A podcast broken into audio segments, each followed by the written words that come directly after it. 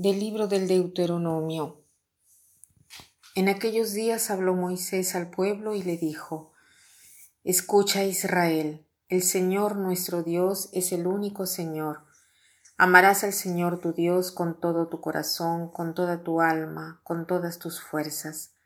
Graba en tu corazón los mandamientos que hoy te he transmitido. Repíteselos a tus hijos y háblales de ellos cuando estés en tu casa o cuando vayas de camino, cuando te acuestes y cuando te levantes. Átalos a tu mano como una señal y póntelos en la frente para recordarlos.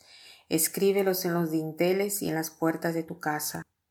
Cuando el Señor tu Dios te introduzca en la tierra que juró dar a tus padres, Abraham, Isaac y Jacob, una tierra con ciudades grandes y ricas que tú no has construido, con casas rebosantes de riquezas que tú no has almacenado, con pozos que tú no has excavado, con viñedos y olivares que tú no has plantado, y cuando puedas comer hasta saciarte, no te olvides del Señor que te sacó de la esclavitud de Egipto. Al Señor tu Dios temerás y a Él solo servirás, solo en su nombre jurarás.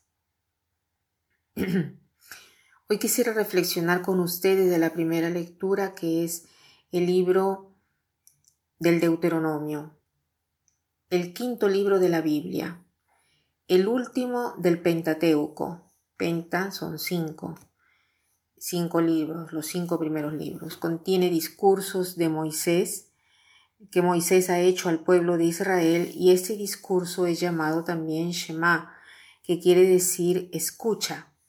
Es el inicio de la oración Shema porque inicia con la palabra escucha que el israelita cada día recita.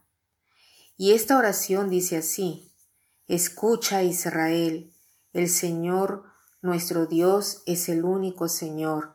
Amarás al Señor tu Dios con todo tu corazón, con toda tu alma, con todas tus fuerzas. O sea, la primera cosa que dice es eh, el escuchar. El escuchar es muy importante porque se inicia la relación con el escuchar. En la oración eh, cristiana, yo más que nada que hago, escucho.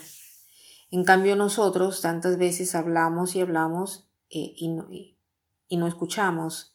En cambio, la primera cosa que el Señor nos dice es el de escuchar. Y para escuchar se necesita estar en silencio, poner aparte los propios pensamientos, las propias palabras, se necesita darle lugar al otro. El escuchar nos cambia, el escuchar nos transforma, el escuchar nos hace diversos. Entonces aquí el Señor nos dice de escucharlo y de amarlo con todo el corazón, con todo el alma, con todas las fuerzas, con todo nuestro ser, porque con todo, ¿por qué? Digamos con todo nuestro ser, porque porque el amor de Dios es total, ¿no? Él nos toma todo completamente y, y de esto no nos debemos olvidar, no debemos olvidarnos de Dios.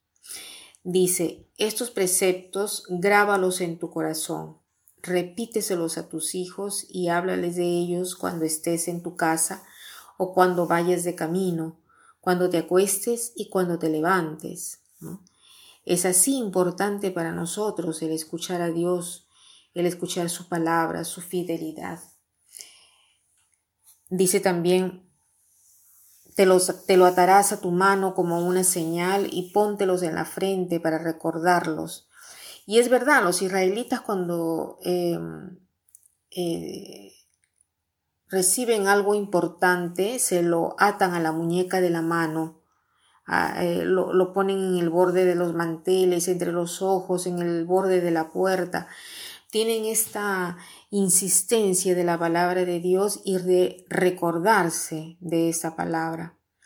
Entonces hoy hagamos nosotros un examen de conciencia y preguntémonos, para mí, la palabra de Dios es importante.